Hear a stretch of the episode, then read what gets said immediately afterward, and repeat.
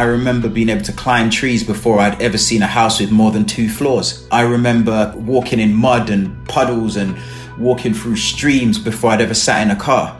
I remember climbing a tree because I saw a lizard before I'd ever eaten a cheeseburger. The best things in life are on the other side of fear. And I want everyone to just think about that. If it frightens you, there's probably something good on the other side of that.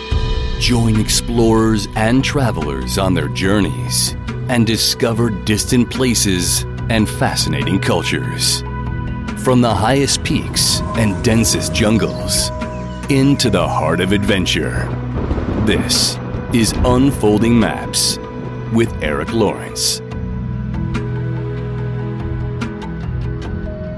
From a childhood close to nature in Jamaica to a youth marked by violent experiences in England to an unforgettable walk to the North Pole that would change everything.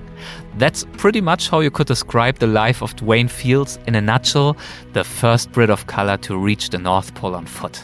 Since his march to the North Pole, one adventure followed the next. Most recently, the presenter, explorer, and naturalist traveled to the most extreme regions of our planet in his new National Geographic series, The Seven Toughest Days. In it, he travels to icy Kyrgyzstan, he crosses the rainforests in Gabon, and hikes through the Omani Desert. Prior to that, he took Will Smith to Iceland in the Disney Plus series Welcome on Earth, overcoming icy waters and an Icelandic glacier with him. In addition to being an adventurer, Dwayne now works as one of the UK's leading Scout ambassadors. Moreover, he is one of the co-founders of the hashtag WeTwo Foundation that attempts to bring young people from inner city hotspots closer to the natural world and all its beauty and to highlight what is threatening that beauty today. To date, he has received numerous honors, including an invitation to Buckingham Palace and the Freedom of the City of London Award. So, as you can see, Dwayne has a lot to talk about. Um, I hope you enjoy the conversation. Let's get started. Hi, Dwayne. Welcome to our show. Uh, thank you so much for making the time to talk to us today. You're welcome. You guys rock, man. How could I not make the time? that is very kind of you. Um, I would uh, like to start our conversation by uh, learning a little bit about you as a person, and I'd love to talk about where it, yeah, where it all started for you, which is in Jamaica, of course, where you were born. Would you take us back to the place where you grew up? Um, what comes to your mind spontaneously when you think back to your childhood in Jamaica? Um, what comes to mind instantly as I think about my childhood in Jamaica is me running around barefooted in woodlands and fields and forests near my house. I think about me looking at every single animal and wondering what it would be like to have that as a pet or what it'd be like to know everything about that animal. I mean, if you, all my family back home would tell you, all the elders, the, the grandmas and great grandmas would have told you when they were still here. I was a feral child. I spent most of my time every single moment I could outside and I would bring back frogs and I'd bring back lizards and I'd bring back cicada beetles. And if I, if it moved, I would bring it back home and I'd want to care for it and look after it and learn more about it. That's who I was as a kid. And was that usual back then? Were your friends like you? Was that part of growing up where you grew up or were you special in that regard? Um, so spending time outdoors for a kid in Jamaica, especially where I grew up in rural Jamaica, it's pretty normal. Mm. You'd be outdoors, you'd be playing outside, you'd make your toys. But I think I was at the extreme end of that. I think where everyone else had a pet dog or a cat maybe in their house, I had those and a pig and a parrot and other birds. And if it moved, generally I'd bring it home. Um, I was this kid who even amongst wild children, I was very, very wild and very, very feral. I, I, just, I, I just didn't feel happy unless I was, you know, climbing to the highest branches of a tree. Mm. You know, that moment where you're there and you realize that the branch might just be a bit too weak for you and it's swinging that little bit. And I'd always want to just go a little bit higher. Or I'd be crossing, I don't know, a stream. And rather than walk along the, the usual path that people use, I'd be upstream or downstream of that trying to find a new route through. It's just, I just felt more comfortable walking into the unknown a little bit. And it also made me feel more confident as well. Every time I climbed that branch to the highest point, I felt like I'd achieved something and I could, I was now stronger and more ready for the next thing that came along. And how did your family think about that? Like, I think you grew up with your with your um, great grandma, right? Did they try to stop yeah. you or to manage you in any way, or were they encouraging in your endeavors of of early explorations, if you want to call it like that? I love how you phrase it. Um, so my great grandma and my great aunt, they were. I, I lived with them until I was almost seven years old. And the one thing I can say to you is they didn't necessarily encourage it, but they didn't dissuade me from doing it either. I'd go out, I'd be scratched, I'd be bitten, I'd be stung, scraped, I'd be, you know, as a kid, these are things that were normal for me. And I think they just accepted that that's who I was and that's the kind of conditions I'd be in. They knew the worst thing they could do was to tell me to sit down in a corner and not do anything. Mm. Um, I remember I'd go back to my great grandma. I ran back to my great grandma once after I'd been stung by, by, um, a swarm of hornets. I was climbing a tree. I fell out the tree, fell into a bush and in the bushes was a hornet's nest. And, um, I remember I ran back. I'd been stung, you know, a good few times and I was really ill. And the next day when I was patched up and ready to go, there wasn't a mention of it. It was just be careful, off you go. I'd walk back into the house from time to time and I'd say, ah, you know, granny or auntie, I need the knife. And they wouldn't say, no, as a five year old or as a six year old, you can't have the knife. What they'd say is, do not break the knife. And they'd let me go on my way. So, um, I think I was a bit unfair when I said they didn't encourage it because they, they really did. They gave me all the tools I needed to kind of, um, pursue my interests in the outdoors. And they never once tried to stop me. And I think that's why I'm, I am who I am today. Yeah, that really sounds like a childhood that was uh, characterized by a huge and from uh, today's perspective, from my perspective, by an extraordinary amount of freedom. Oh, yes. Uh, however, eventually, uh, one day, you left that world of almost total freedom and you left for England, for a faraway place. Uh, why did you leave? So, um, I again, you've characterized it perfectly. Um, it was a childhood that was built around freedom. I could come and I could go, and I could test myself. And I think when you're a child with those th- that responsibility of knowing you know what you're capable of or what you're not capable of and where your strengths lie i think that puts you in a really confident and capable position now i left and moved to live with my mother in england um, she'd lived here. She was born in England, in actual fact, and she'd been backwards and forwards from Jamaica to England and and back again for a few years. And eventually, she'd settled there mm. and decided that you know the decision was made that I would go and live with her. Um, one because of the opportunities, and two because my great grandmother and my great aunt were getting really old, maybe too old to look after an energetic young seven year old kid. And you know, I moved to London, which was a completely different place if you imagine as a kid, like I said, I'm so free. I, the moment I'm awake, I am out the door. I'm out there. I'm playing all day. I'm building things. I'm using a knife. I'm using a cutlass, whatever tools I needed. I'd, I'd find a way to get it and use it.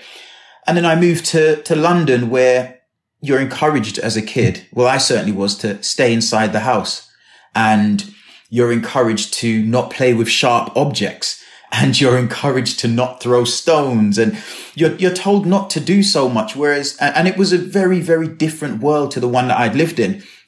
This world of absolute freedom had now come to a full stop. And the worst thing you could do to a kid like me, say, sit in the corner and, you know, uh, sit in the corner and watch TV. It just doesn't, it doesn't work for me. It doesn't sit right in my head. And I remember just feeling really stressed and borderline depressed as a kid because I was being asked to go against everything that I'd known or experienced up until that point in my young life. And also, I'm in to live with a mother who doesn't actually know me. I mean, up until this stage, I think I'd seen my mother maybe two, possibly three times. So she doesn't know who I am, what I'm capable of. I don't know who she is or what she's, you know, willing to, um, to, to, to encourage or, or dissuade. And if I'm honest, it was a really, really tough time for me because the worlds were one so completely different, but I didn't feel like I had the support to deal with that difference as well. Yeah, um, that does sound very challenging because evidently being in nature and with nature and understanding nature um, was a huge part not only of the environment that you grew up in, but also of your identity. It was what gave you confidence. You knew your place in that kind of world. And now suddenly you were in this massive city.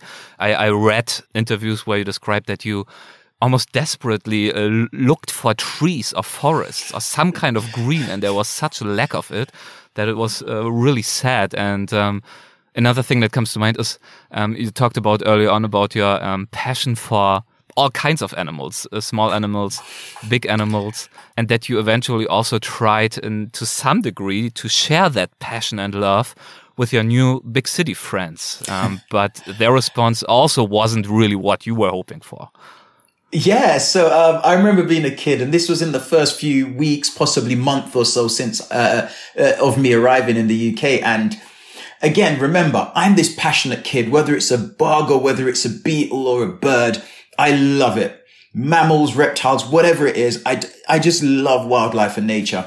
And I remember I was really struggling when I first came to the UK. So I'm, I'm, you know, in, in infant school, which is up until age seven. And I remember I, I was so desperate to make friends. And I thought to myself, well, I know I have this passion for the, for nature, natural, for the natural world. I'm going to share that with the kids in my school. And I remember I walked into the school gardens and I lifted up a log and I picked up some wood lice and some other insects that were underneath the log. And I thought I would share this with these other kids. And sure enough, they looked at me and they looked at my hands and they saw these creepy crawlies in my hands and they screamed and ran away and called me all sorts of names. And for me, that was just another part of young Dwayne Fields being ebbed away because I felt like for a moment, in those moments, I felt like, ah, I can't be myself. Uh, these kids don't appreciate nature the way I do. They don't like um, the world, the natural world, the way I do. And as a kid, you know, you try to conform, you try to fit in. So you end up giving up the things that you really like because it doesn't help you fit in. And I, and I gave up a little bit of myself in that moment. I remember, you know, I loved making my own toys. And it was when, whether it's a push cart or a swing or, or whatever it was. And it was when I first came to the UK that I realized that actually most people bought toys and a box isn't really a toy, even though I had much more fun with a box, for example, than I would do with, I don't know, at the time, a tennis racket. Um, it just, to me, all of these things just compounded and made, made me feel like maybe being yourself isn't really going to cut it in this new world. Maybe just try and do what everyone else does and like the things they like. And I ended up giving up on, I ended up giving up on, on, on all the things that I liked and all the things I was passionate about for a long time, all the way through my teens, of course, uh, certainly through my teens and into my early, early twenties. I think one of the goals that most of us have in life, consciously or unconsciously, is trying to find out what we are truly passionate about. And many of us look for the answer to that question their whole life. It's yes. not that obvious for everyone. And it's a huge yeah. privilege to be able to identify that passion and that skill set that means something to you. And you, I don't know if it was very conscious back then when you were small, but you already had found your world that you felt good and right mm -hmm. in and now you had to bury it. Um, yeah, absolutely. And be and, someone else. And I think just to add to that, many of us look for our passions to be um, to be given the stamp of approval by everybody else. And somewhere between, you know, the ages of 9, 20, 10, 11, when you're just going through puberty and you're desperate to be accepted and you're desperate to be part of something, you give up on your passion. And I mean, I did it and it's probably the biggest regret of my life because again, I, I was young. I didn't know any better, but I, I honestly, if there's one magic wish that I'd have is that every kid that found their passion never thought they had to give it up to please anybody else or to please the majority.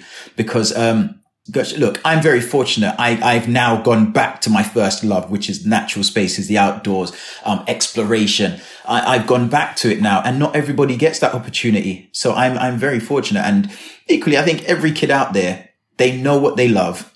But what happens is they go to school or their group of friends say, Oh, actually, that's not that cool when in, in actual fact to the individual, it's the coolest thing in the world.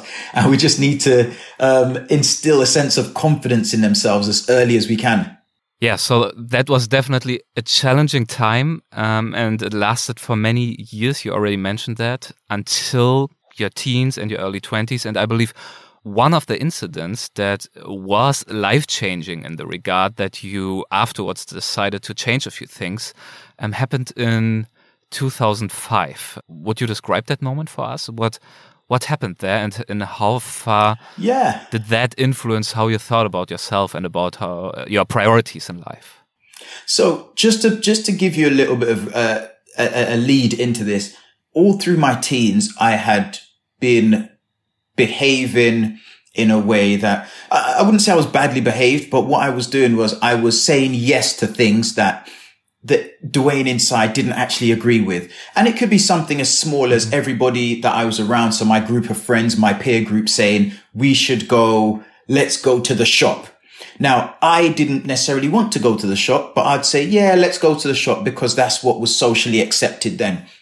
And I carried on that pattern of behavior across all of my teens, actually.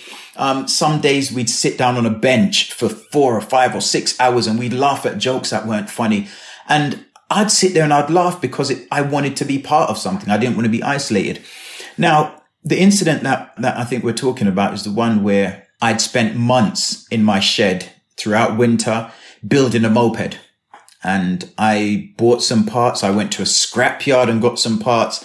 Um, I searched for parts in the newspapers and online and I built this moped from absolute scratch. Now, I rode this moped after I thought I was finished building it. And I accidentally crashed it because I didn't build it properly. I turned left and the wheel went right and I went down the middle and anyway, I rebuilt this thing from, I rebuilt this thing. And this time I said to my younger brother, listen, I promise you it works fine. It's perfect. It's built. Per- you take it out for a ride. And he took it for a ride and some local boys pushed him off of the bike and stole the bike. And I remember when my brother came back crying, I was so angry. I was so frustrated. I'd had so much. I, I was just fed up with the status quo that people could think it's okay to just steal somebody else's property, their hard work, their sweat. I, I just, I found it so infuriating. And I, I walked down to the estate that I believed these boys were from. And I walked around the back and sure enough, there was eight or nine boys there and they were taking the parts off of this moped that I'd bought and put on and spent my time in this freezing cold shed building. They were taking the parts that they wanted. And I mean, it's looking back, it's the stupidest thing to do. You don't walk onto an estate in London, um, or go to another area and, uh, you know, you just don't do it. And, but anyway, I did it. I walked onto this estate and I walked over to the bike and there was these eight or nine boys and they were taking what they wanted. And I held on to the bike and I said, look, I'm taking this bike. It's mine. I, I, I'm taking it back. And, you know, something really surprising happened. I had my younger brother with me at the time and there were a few other people around as well. And for the most part, they said, yeah, take it. It's rubbish. We don't want it anyway. And I was a little bit shocked because I was expecting an argument or some pushback, but I didn't get that. So I, I was taken aback. And at this point, I've won. It's a victory. They've given me back my bike. I should just leave. Anyway, I looked over to the side and there's one guy and he's got a plastic panel about this big. Like 30 centimeters. Yeah. Yeah, 30 centimeters or so by about two, three centimeters, maybe, maybe two inches. Mm. And I remember thinking, that's mine. I, I, there is no reason why I should leave this with you. It's mine. I want it back. And I walked over and I, I snatched it out of his hand. And I, I look back and I think I was really stupid because I could have left. I should have left, but I just, I really just wanted justice. And I, I took it out of his hand. And I remember this guy turned, as I turned around to walk away, this guy pushed me and I turned around and I pushed him back. And I think it was just sheer anger at the situation, frustration at where we'd got to as a society, um, desperation for change or a need to, to, to show my disdain for the, the kind of status quo that we we're living under. Anyway, I pushed him and out of embarrassment, out of pride, I don't know, he walked away and he came back a few minutes later. It must have been about two minutes later. At this point, I'm still picking up some of the bits and pieces and I'm putting them onto the moped. And as he walks towards me, I can see in his hand he's got a loaded gun. And I remember I stood up and I pushed my brother down to the side, just pushed him out of the way, and I stepped away. And I had my hands up, and before I could say, you know, you don't have to go that far, um, he raised the gun, and I heard, I, I was looking straight at him, and I heard a click. And the thing that I always say is, and this is the absolute truth, when when someone's pointing a gun at you, and it makes a sound. It doesn't matter what sound it makes. It sounds like there's a bullet coming towards you.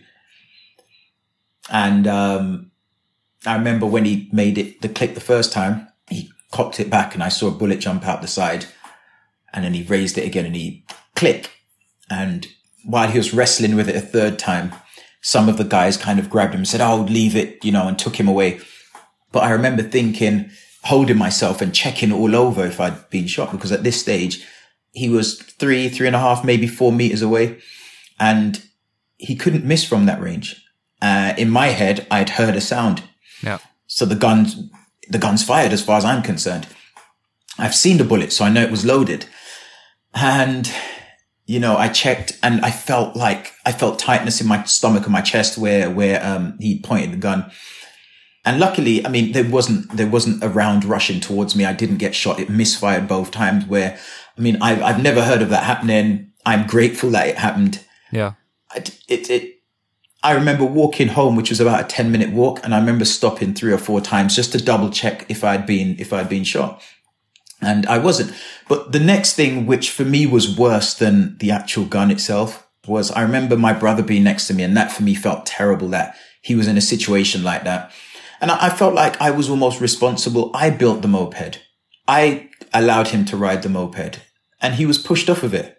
And it was taken. And then I hmm. walked down onto this estate out of anger and frustration, and he was walking right there behind me. Anyway, to make matters worse, what happened when I got home was I noticed that people were texting me and saying, "Oh, what's going to happen?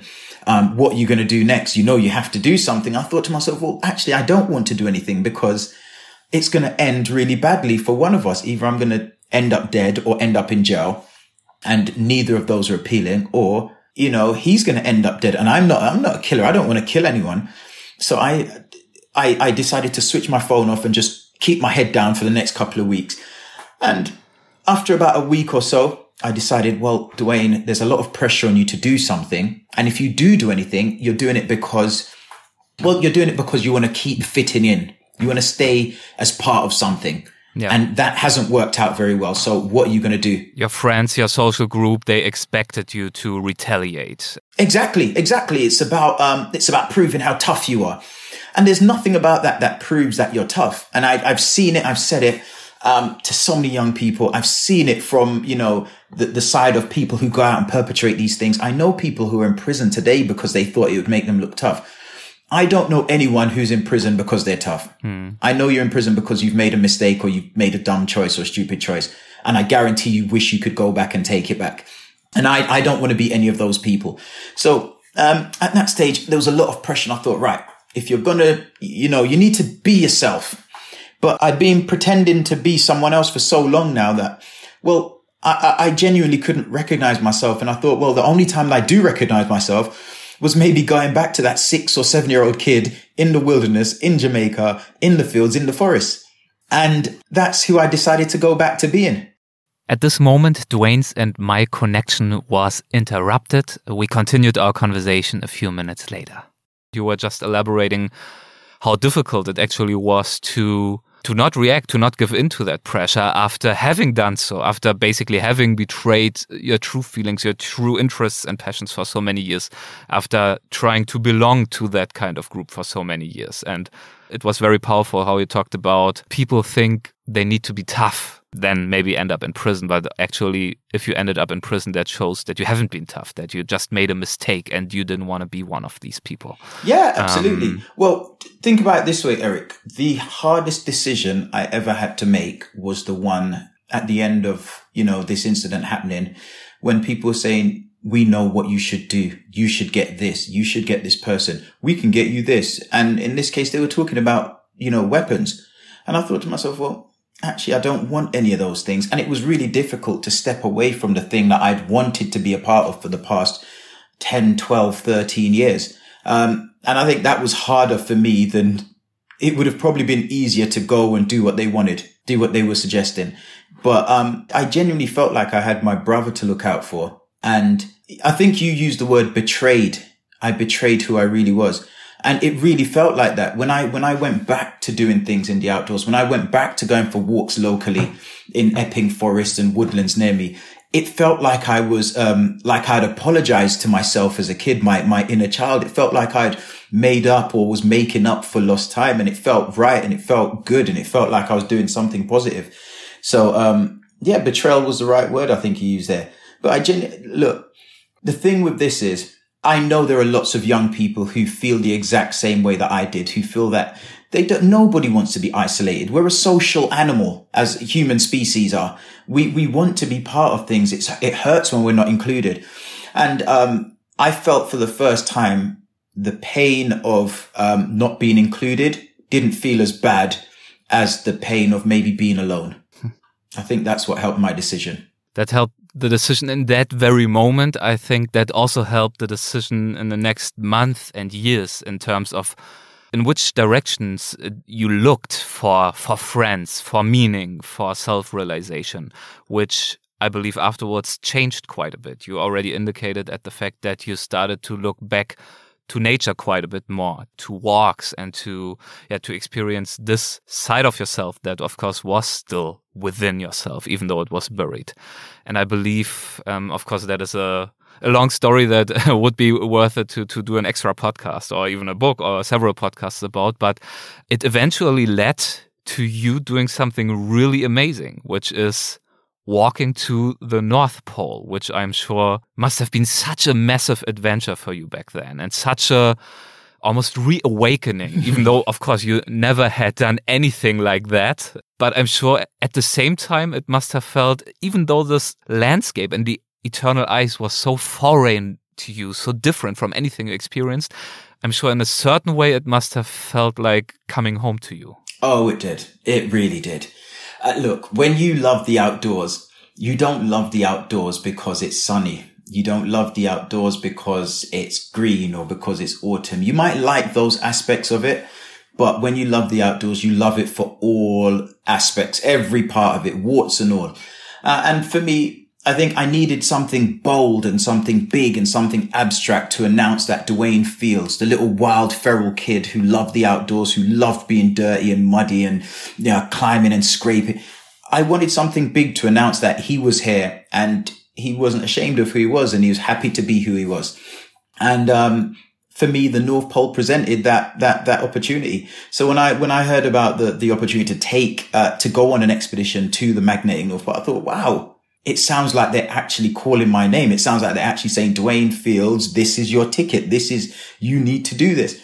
So when I said yes and I wrote back in that email, I, I didn't have a clue what I was doing. in fact, I'll tell you what I did actually. Um, when I when I heard about this opportunity, the first thing I did was I did a whole lot of research, which amounted to about five minutes on Google. that's what it was, and I just clicked through and I clicked through and I clicked through, and that's then that's what I learned about the, the, the North Pole as a whole. So it was when you say it was a foreign environment, it absolutely was. It was a completely alien space. The, the, the, the, temperatures I'd never experienced before. The environment, it was so barren. There was nothing there to be seen unless you took a moment and really looked because there was lots of life. There were mm. polar bears. There was, I, I found a pet muskox. I had a muskox while I was up there, young muskox, baby muskox. And, you know, interestingly, when I posted, I think I posted a, a image of me and this muskox somewhere or, or a message about it my sister, my older sister said, well, I expected nothing less from you. because I, she knows if it's there, I will, I will find it and I will find a way to bring it home or to make it mine. Or, you know, um, there's, there's a saying, there's this thing in, in, with, with naturalists and outdoor enthusiasts that you leave nature alone. I try so hard. I try so hard, but I, I, I always find myself like trying to get as close as possible. And I have to actively tell myself, no, just observe uh, and sometimes I get caught out. I tried to help this muskox because it was stuck on a ledge and I rescued it.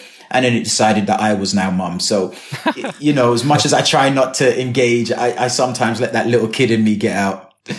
I know it's a it's a big question and probably almost impossible to answer, but given that you have such a strong connection to nature and have had that connection from early childhood days, how would you characterize that connection? What do you feel in nature? Why do you love to be out there?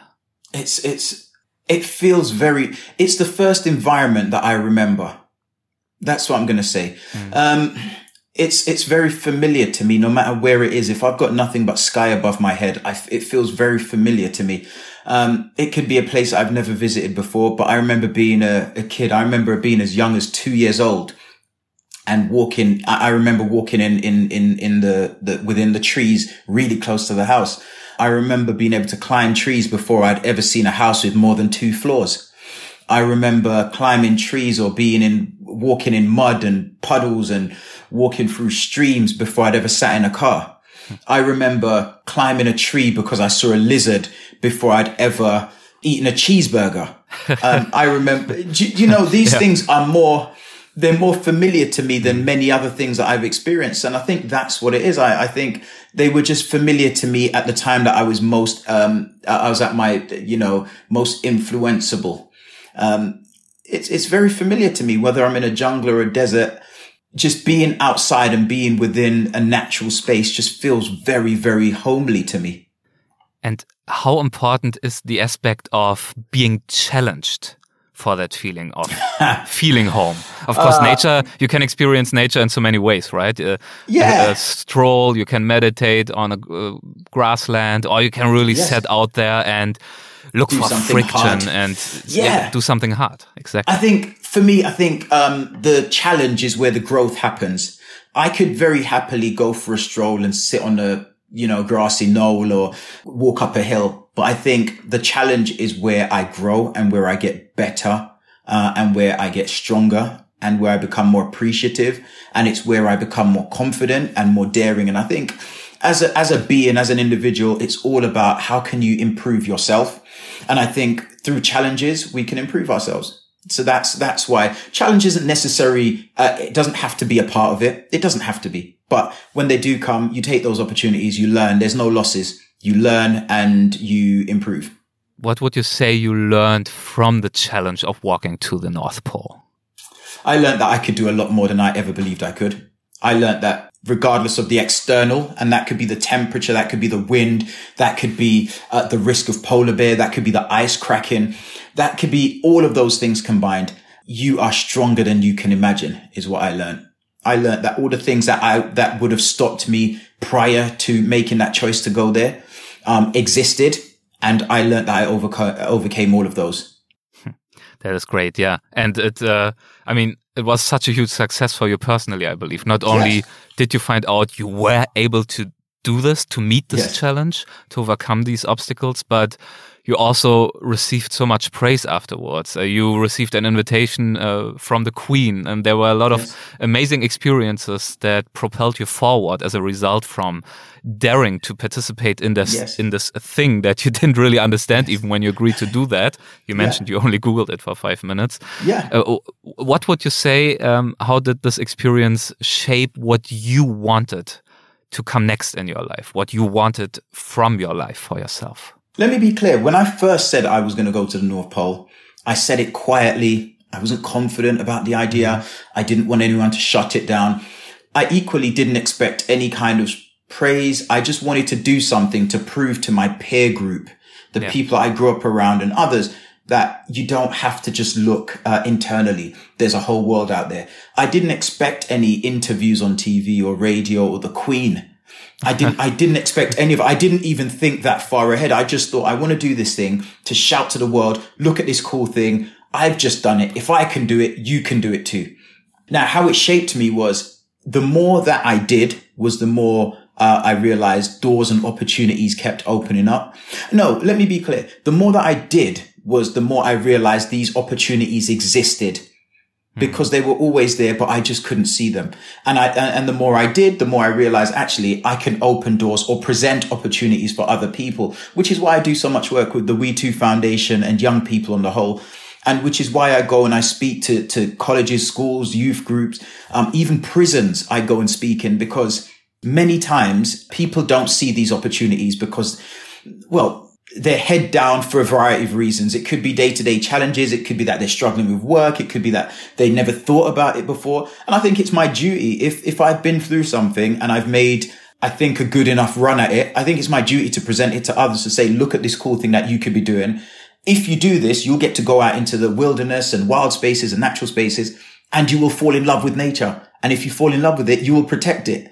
And mm. I think that's fundamentally what we want to do here, isn't it? Get people to appreciate these spaces.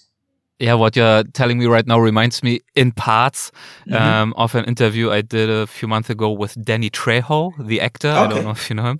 Um, Machete, like yeah. um, he's the record holder in the Guinness uh, book for the most deaths on screen because he always wow. plays the bad guy, which yeah. he does so well because he used to be the bad guy for you decades. know, I'm going to look it up. Yeah, I'm gonna yeah, look, look, this look, up. Look, he he has an uh, yeah. amazing life story. He he was in prison for decades. He was a drug wow. addict. He was a drug dealer. He was really violent, wow. really bad guy. And uh, fast forward, uh, he's now, mm-hmm. I think, almost 80. He has been clean and sober and yeah. out of prison for decades as well.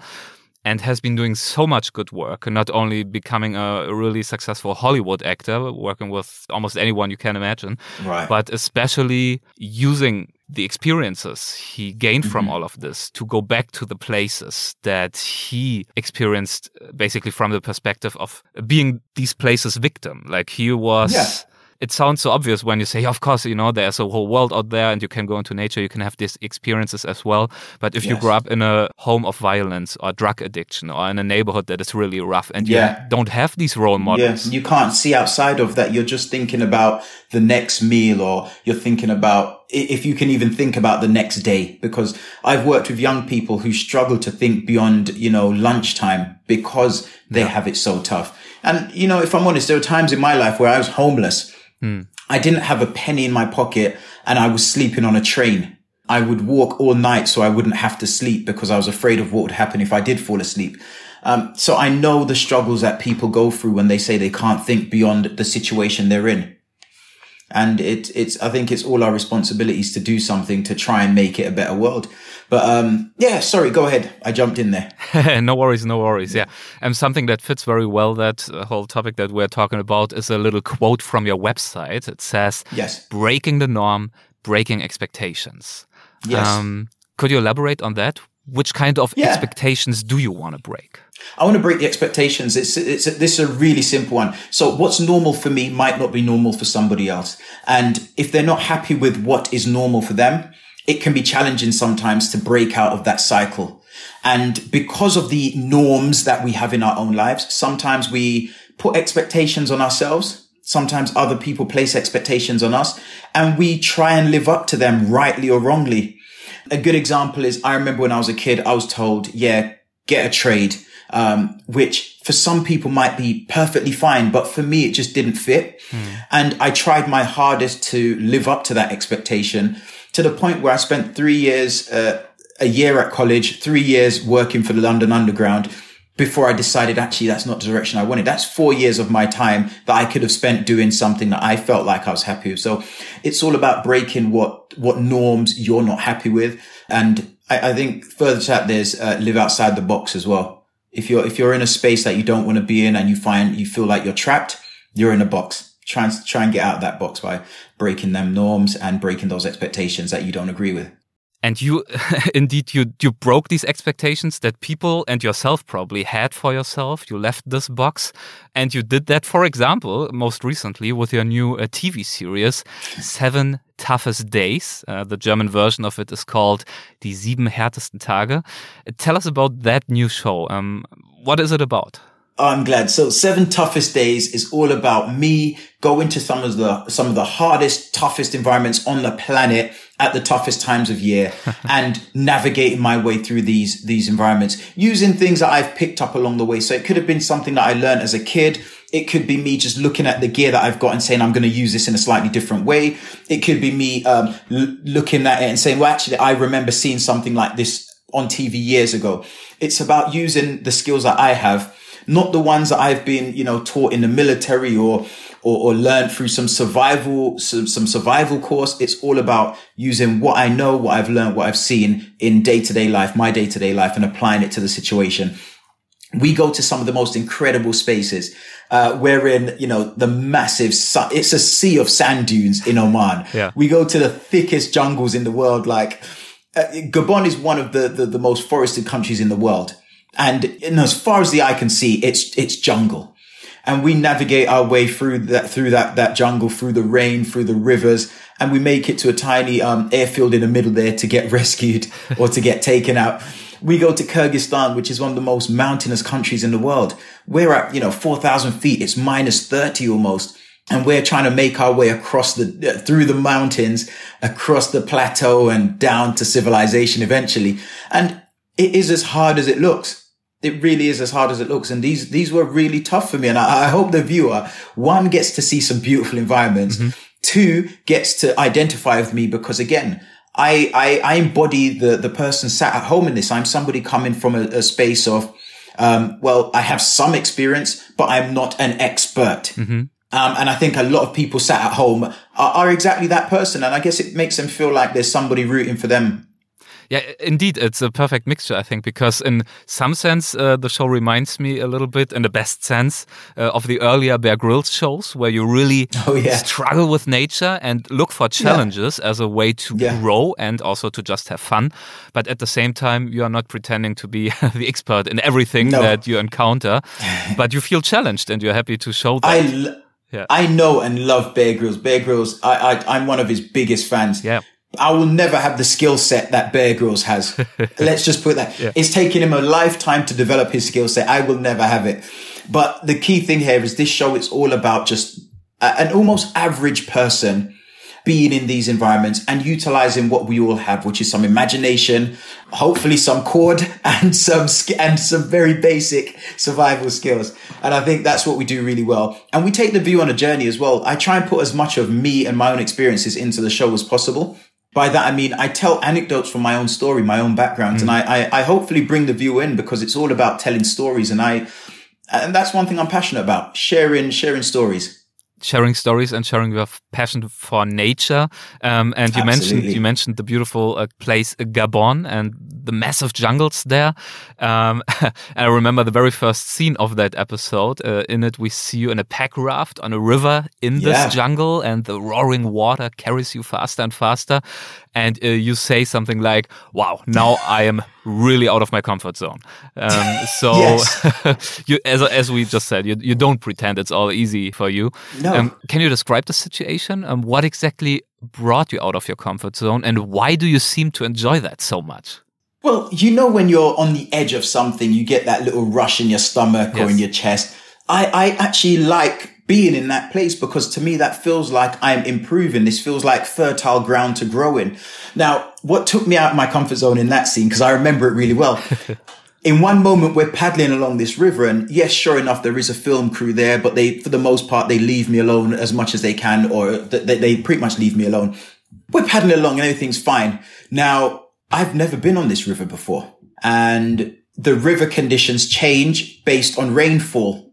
Now, Gabon gets some of the highest levels of rainfall anywhere in the world. What we found was I was paddling along and the river narrows and if it narrows, it speeds up. The water speeds up. It has same volume of water has to get through. Mm. Speeds up. And what we found was we were heading towards a waterfall. Now, I like to think we had enough lead time to see it and hear it and, you know, get to safety. But there were hairy moments. And I think the, the series is littered with hairy moments just like that one. For example, I'm going to take you away from Gabon and mm-hmm. take you to Oman, yes. where I, I make mistakes in this series. And that's one thing that I was mindful and the director and um, producers were mindful of. We're not going to sugarcoat um, any mistakes that you make. Mm. And I made a mistake uh, during the opening scenes in, in Oman. I I, I got fed up with the boat driver who wouldn't stop. He, I kept saying, look, can we stop there? And he'd say, no, no, no. And I, I started to think, well, maybe there's a language barrier here. And I'd say, can we stop there? And he'd say, no, no, no. And it got to the point where we were almost moving away from the beach. And I decided just to chuck my bag out and jump out after it. I tied a cord to the bag and I started swimming into land and the cord got wrapped around my feet. And I was, you know, trying to paddle and kick and it was becoming harder and harder. And looking back, that was a very stupid thing to do. Mm. And again, frustration and eagerness to just hit the road and get moving and make progress got in the way. And those moments, it, it's kept in because, you know, we, we make errors, we make mistakes. And that's the honest version of, of, of, that's the honesty of the show. We're trying to be as honest as, as, as editorially we can be. We're showing errors. We're showing the good bits as well. we're showing the funny moments. We're showing the moments where, where I win. I remember, you know, coming across water in the desert and mm. that was like a, whoa, this is a really cool thing. yes. Um, unexpected moments, they happen. And I, I, I genuinely hope the viewer watches this and can see that these moments are moments where I'm genuinely, um, I don't know, emotional, whether it's a positive emotion or frustration. I, I hope they go on that emotional journey with me. And this journey, of course, doesn't only include misery and challenge no. and as I, as I, said these these magic moments as well but they also mm-hmm. include of course interacting with some of the locals you mentioned the boat driver in Oman well that interaction yes. didn't go that well but of yes. course there are many more uh, of those for example um, yes. to come back one last time to the Gabon uh, episode oh yes I remember you uh, meeting the uh, Baka my I think favorite moment yeah? yeah yes who are they um, how did you meet them so the Baka people yes. are some of uh, are one of the oldest tribes anywhere in Africa. Mm-hmm. They're among the oldest. They've been living in and around the the Gabonese jungle for around four thousand years now. And they're these small communities that will travel. They're nomadic, so they travel around the, the, the, the jungle, use the resources, but don't deplete them, and then they move on again. Mm. Now, my guide, the person who gave me some advice prior to setting out in the jungle, is a guy called Ghislaine. Ghislaine said there are people in the jungle who are there for wrong reasons, nefarious reasons, poachers. He said the best thing you can do is call out. If you come across people in the jungle, if they live there and you call out, you'll be fine because they won't see you as a poacher. Yeah. So I called out to these Baka people when I heard the noises and I didn't know what to do when they called back to me. and I remember walking into their small settlement and I, I, I know the, the, the, the language spoken there is, is broken French. Mm-hmm. And I tried to use my best French, Eric. And I said to, I think I said to one of the community that came over to me, I said, um, my name is Hungry. now, this was this good. was a combination of my nerves. This was a combination of fatigue. This was a combination of my bad French. Yeah. But um, you know, this this these are the kind of things that happen in in the show, and they happened in my life while I was there, so they are present in the show. Yeah, yeah. Um, but it was a beautiful moment because they all looked at me. You've got 25, 30 people staring at me. And I was like, um, right, what other words do I know in French? And before I knew it, these people were so beautiful. They gave me the time to try and figure out my words. And eventually they said they understood that I was, you know, not a threat and I was saying hungry. So they took me down to this, this tiny stream hmm. and they showed me how to fish in the mud uh, to, to, to, you know, set up some kind of dam and then dredge through the mud to find small fish. And then we, you know, they roasted these fish and we, we ate and they sent me on my way. And it, it was a beautiful thing. Yeah, so as we can see, there's a lot in that show, um, in the different episodes that it contains in its yeah. first season. I'm just thinking back to what you said earlier on that when you go to schools and to prison, you try to show them that they can they it's worth it to try to break norms or the expectations that others have towards you that you may have towards yourself and that nature can be doesn't have to be but can be a part of yes. that because it takes you Absolutely. out of your ordinary environment and challenges you in new ways for example is that about what you want to show with this particular show as well um, um, I mean, now it's almost a rhetorical question, but maybe you yeah. you want to answer it like, uh, what is important about it for you? What do you well, want to show with it? Well, I think the most important thing in this show is um, is one the environment. Mm-hmm. We we're lucky enough, fortunate enough to get to work in some of the most beautiful environments anywhere in the in, in the world, and I'm hopeful that we showcase that really well with um, with with the shots that you see in the series.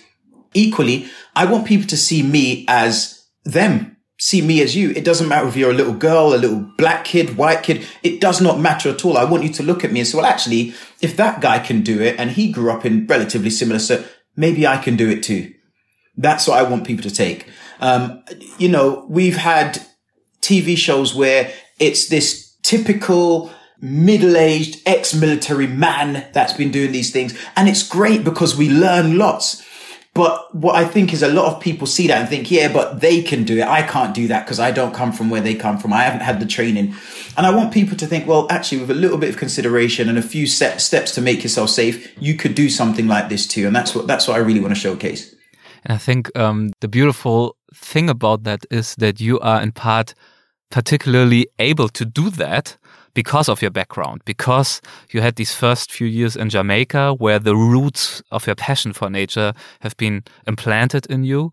But you also grew up many years in, in London in a completely mm -hmm. different world as a completely different person with different friends and so on.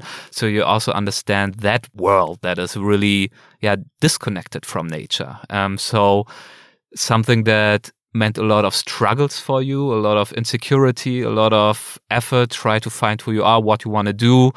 Actually, as far as I can judge it, as an outsider who doesn't know you all that well, but based on our oh, conversation, you know well I, yeah. I feel that all of these challenges that were really personal and deep challenges you mentioned, you were almost like borderline depressed as a child, that they actually yes. enabled you to do what you do today, which is something that you really seem to love and that you seem to be really good at and successful in. Oh, thank you. Yeah, look, every single thing that happens in our lives um, plays a part in making us who we are today. So I, I completely agree. But the key thing here is um, I want everyone to walk away from this and start looking at the opportunities that are uh, ahead of them and maybe start taking a few fear is the thing that holds us. I did a, I did a series um, uh, called Welcome to Earth. I worked on a series with Will Smith. Mm-hmm. Now, Welcome to Will Earth. said something. Welcome to Earth. Will said something to me. It's it's on Disney Plus as well. He said something to me that I'd heard before, but I'd never really thought about it. He said the best things in life, and this is what he heard from his grandma. The best things in life are on the other side of fear. Hmm. And I want everyone to just think about that. If it frightens you, there's probably something good on the other side of that or something good to come out of that. I think that is a beautiful thought to take away from this conversation and a beautiful uh, final word for it. So thank you so much for making the time to talk to, to me and um, to sharing these experiences with our audience. Thank you, Dwayne. Thank you so much. All the best and uh, good luck with the show. Hopefully, there will be more episodes coming in the future. Thank you. Bye bye.